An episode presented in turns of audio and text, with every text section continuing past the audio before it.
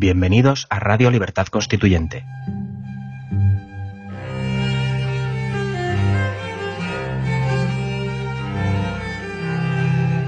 Están escuchando Los Florilegios Diarios de Trevijano.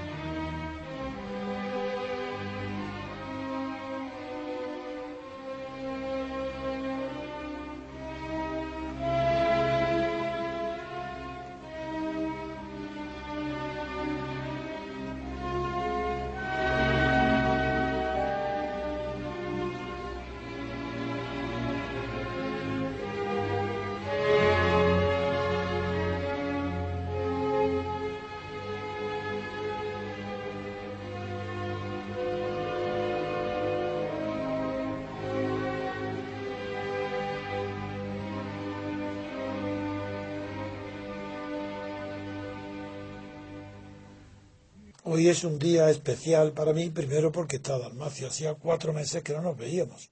Hemos hablado por teléfono. Primero fue él el que se metió a un bisturí y ha salido tan maravillosamente bien que cuando lo he encontrado ha dado gritos porque está más joven, andando mejor, una maravilla. Luego ya sabéis mi percance, no, mi operación que ha sido bastante traumática y hoy celebro primero el, el reencuentro con Dalmacio rejuvenecido y segundo que hoy he, andado por primera vez en esto desde que me operé 10 metros. Entonces, bien, lo he hecho bastante bien, entonces estamos muy contentos. Los dos de habernos reencontrado Pues sí, en, en estos yo tenía muchas ganas de verte. Somos Aguas, que es nuestro espíritu común aquí, en Somos Agua, en este estudio. Para mí uno de los mayores placeres es comentar las noticias políticas y hablar en general tanto de filosofía como de estética con Dalmacio, aunque no, yo no estoy de acuerdo con él, porque es lo que primero le va a repetir, por que sepáis por qué no estoy de acuerdo, que considera que casi es- le- considera mejor el libro mío de estética, el ateísmo, que el- la propia el, el propia teoría pura de la República. ¿Por Pues qué? sí, porque el Dalmacio? modo de pensar estético es el modo de pensar fundamental.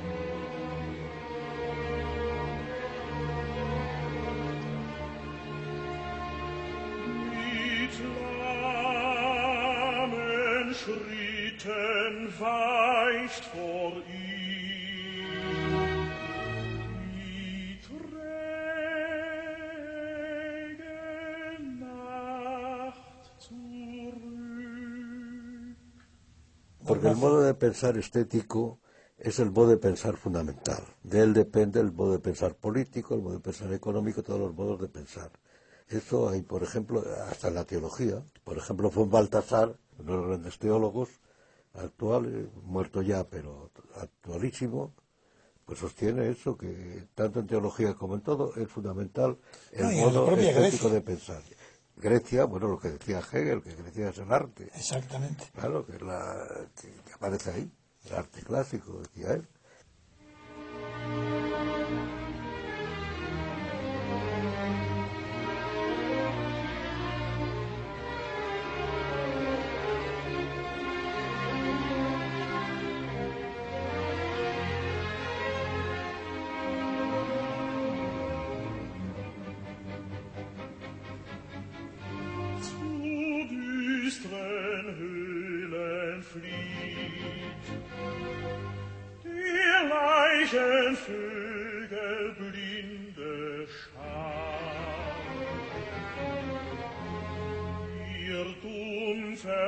love.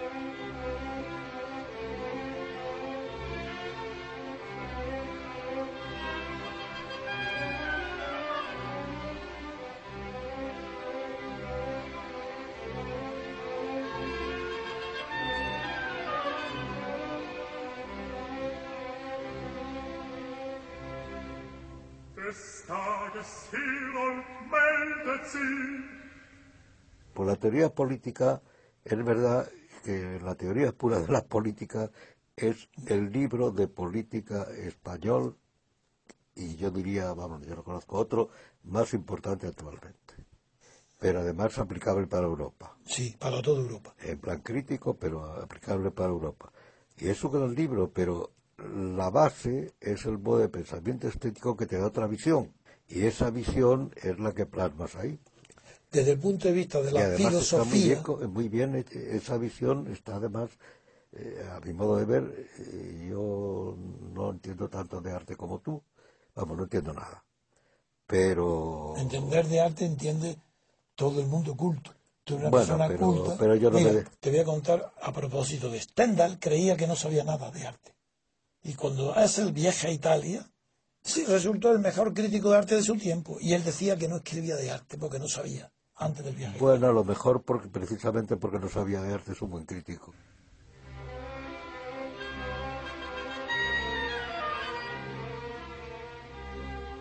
mit scharfem Laute rufet er zu eurer Tätigkeit den ausgeruhten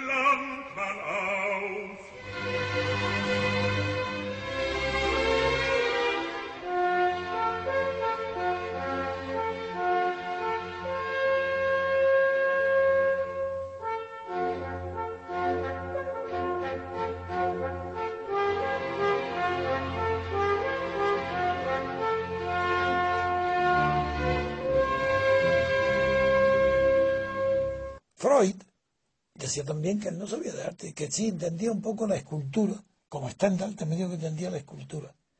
Esas opiniones se comprenden porque la escultura son las tres dimensiones.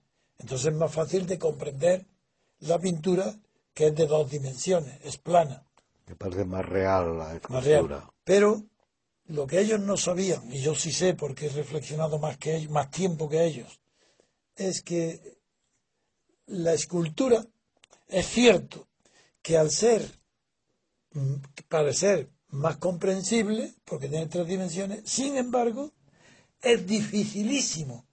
Es más difícil una escultura original que una pintura. Las esculturas originales son casi imposibles, porque juzgas críticamente con arreglo al modelo que tiene en la naturaleza, claro. las tres dimensiones. Entonces, bueno, entonces te gustan, es copiar. Te gustan más o menos. En cambio, cuando Miguel Ángel esculpe el Moisés, ira- irascible no, en pleno furor, con las tablas de la ley, antes de romperlas, eh, Miguel Ángel tiene el talento extraordinario que eso supera incluso a la pintura, es que pinta las barbas, esculpe las barbas de Moisés en el movimiento a la milésima de segundo siguiente a que ha mirado el horror de la adoración al becerro de oro. Entonces no ha tenido tiempo la barba de volver a su sitio, los pelos. Y tiene en una postura normal y los pelos de- en, en- en otro momento. Eso es genial. Bueno, y lo mismo le pasa a Stendhal, que cuando se, en, una de- en una escultura se descubre la genialidad, es más emocionante incluso que en la pintura. La pintura, claro, es más difícil porque es dos dimensiones.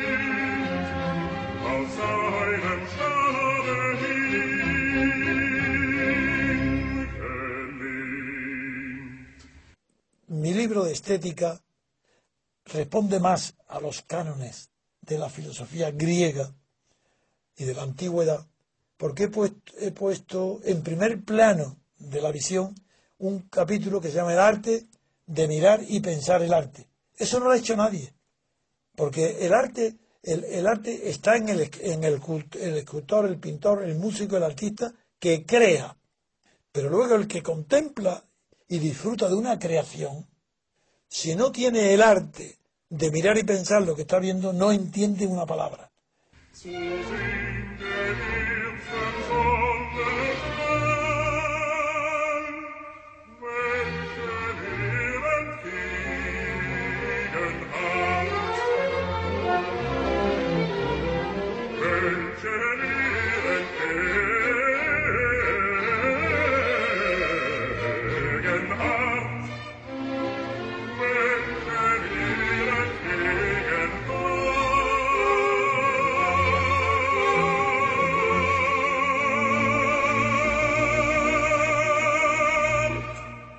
Grandes genios, normalmente, salvo casos excepcionales como Mozart y tal, de, de unos superdotados por la naturaleza, pero normalmente son personas muy apasionadas.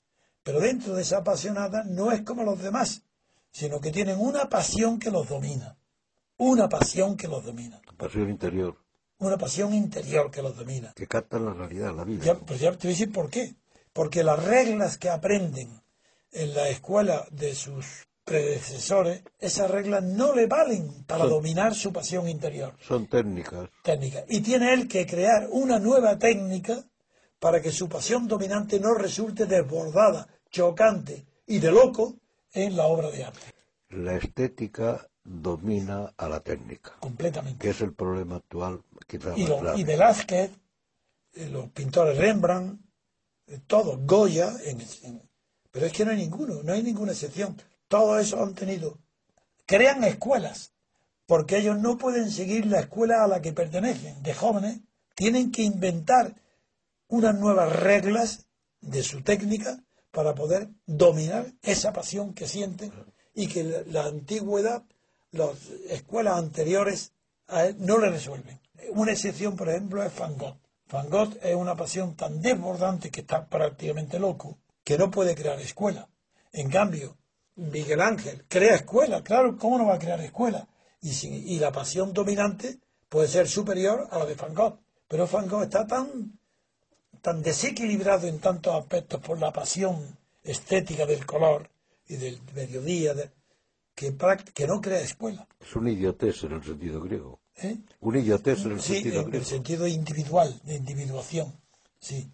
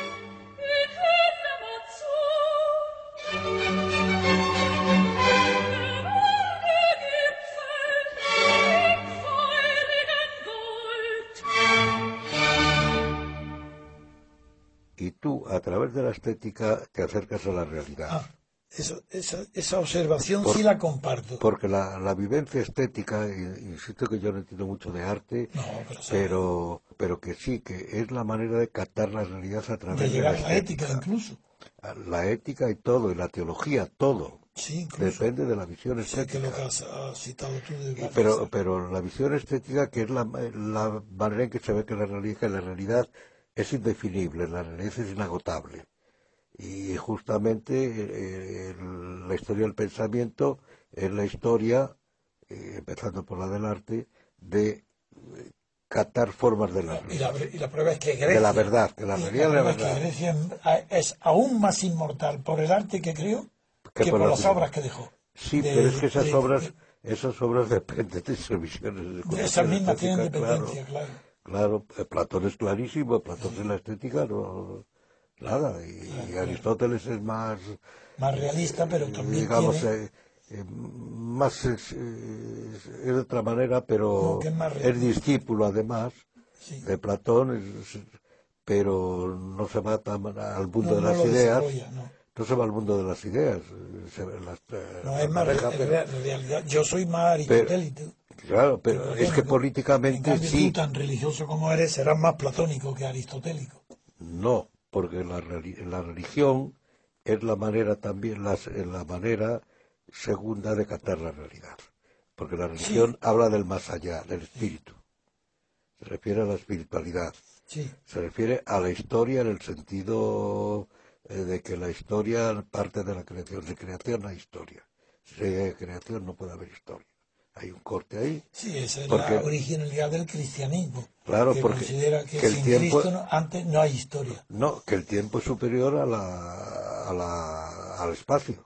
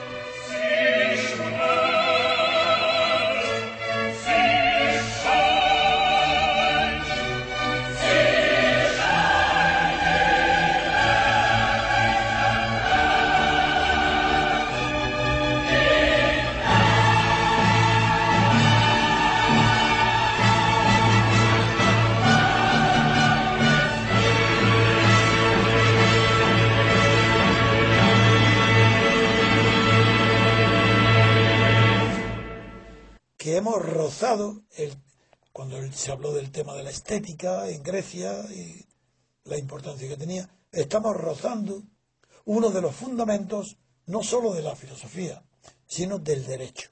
Porque en Europa, fundamentalmente, la herencia recibida es del derecho romano. Y en el derecho romano y en la filosofía estoica hay una protección de lo privado, de la intimidad. Es que el derecho se refiere a la vida exterior. claro, en la vida exterior. No, Porque. Porque lo que no está manifestado hacia otro no pertenece a la esfera del derecho, Claro. ya que en el derecho todo acto tiene que ser reconocible, bien sea de una manera expresa o bien de una manera tácita o inequívoca. Y eso se llama en el derecho romano facta concludencia. Es decir, los hechos concluyentes expresan lo que el individuo a lo mejor no le expresa de palabras, pero no le ha importado que se conozca porque hace o realizado hechos o actos concluyentes. La diferencia entre hecho y derecho está en que el hecho primero crea una situación jurídica. El hecho, sin que no esté regulado en algún hecho, Era una situación. crea una situación. Esa situación tiene que ser ya regulada por una ley, por un derecho, una norma, una costumbre. Pues bien, lo que es imposible es que la nueva ley dicte normas para regir la situación anterior Anterior al al hecho que provocó la situación. Punto. No tengo más que decir. Soy jurista. Conozco el derecho de memoria. No, pero si es Desde pura- el derecho romano a hoy. Eso es imposible. Si no hace falta, es que es pura lógica. Sí, pero eso es para el penal. Pero en la El lógica civil, común. Ya, también la lógica civil. ahí está. La lógica civil, ¿cómo puede preceder el derecho al hecho? Eso es. Es imposible. Pues así es.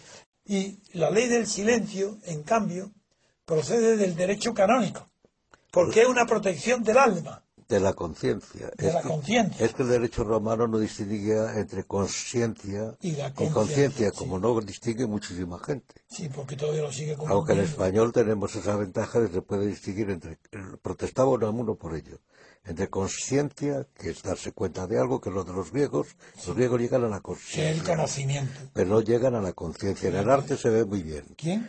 En, en los griegos, en el arte griego se ve muy bien. Las estatuas, la mirada no tiene, No, no. no tiene interioridad.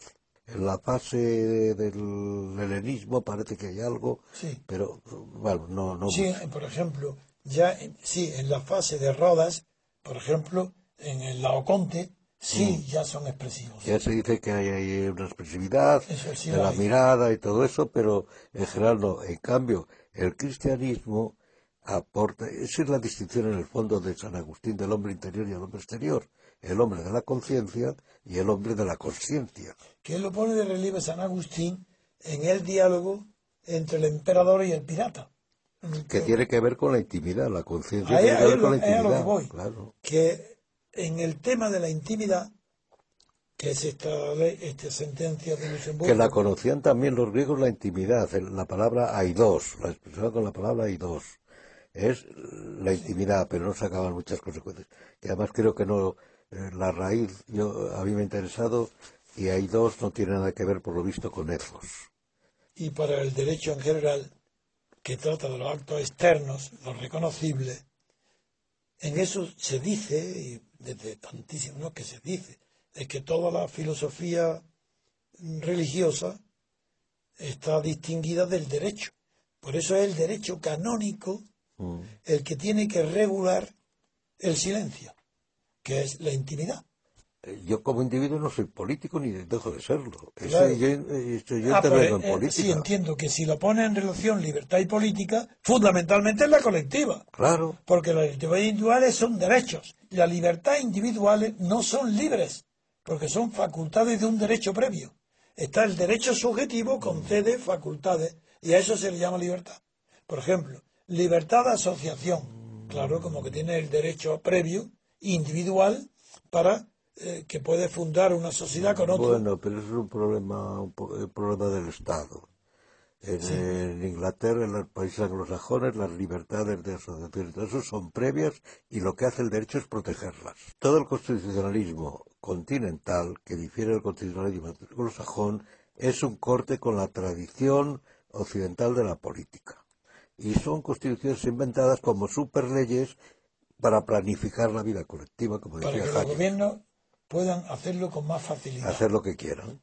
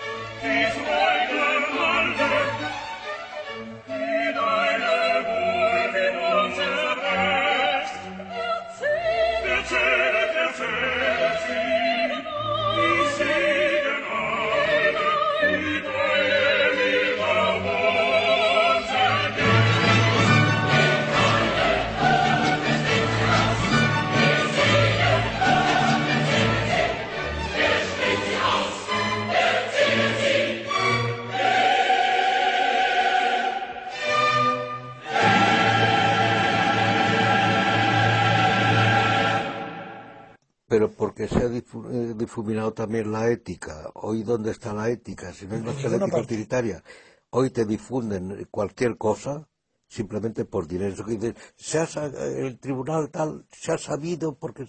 No que- solamente. Cada Es vez- que hay dinero en medio, hay Cada vez está más difundida la expresión ridícula que no la puedo soportar de las televisiones, los políticos y españoles sobre todo, que dice, cuando critican a alguien, dice, ya no por éticas, por estética. ¿Pero qué es esto? Por estética, Si dice. dicen eso, que hay que portarse bien por estética, tener un comportamiento moral por estética. La estética, Para que parezca la bien. estética implica la Hombre, ética.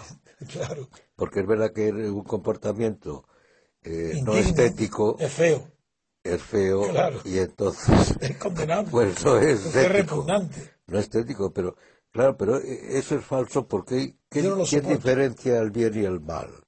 Antes el bien, las virtudes condicionaban el mal, no se Antes. oponía al mal, Hoy no.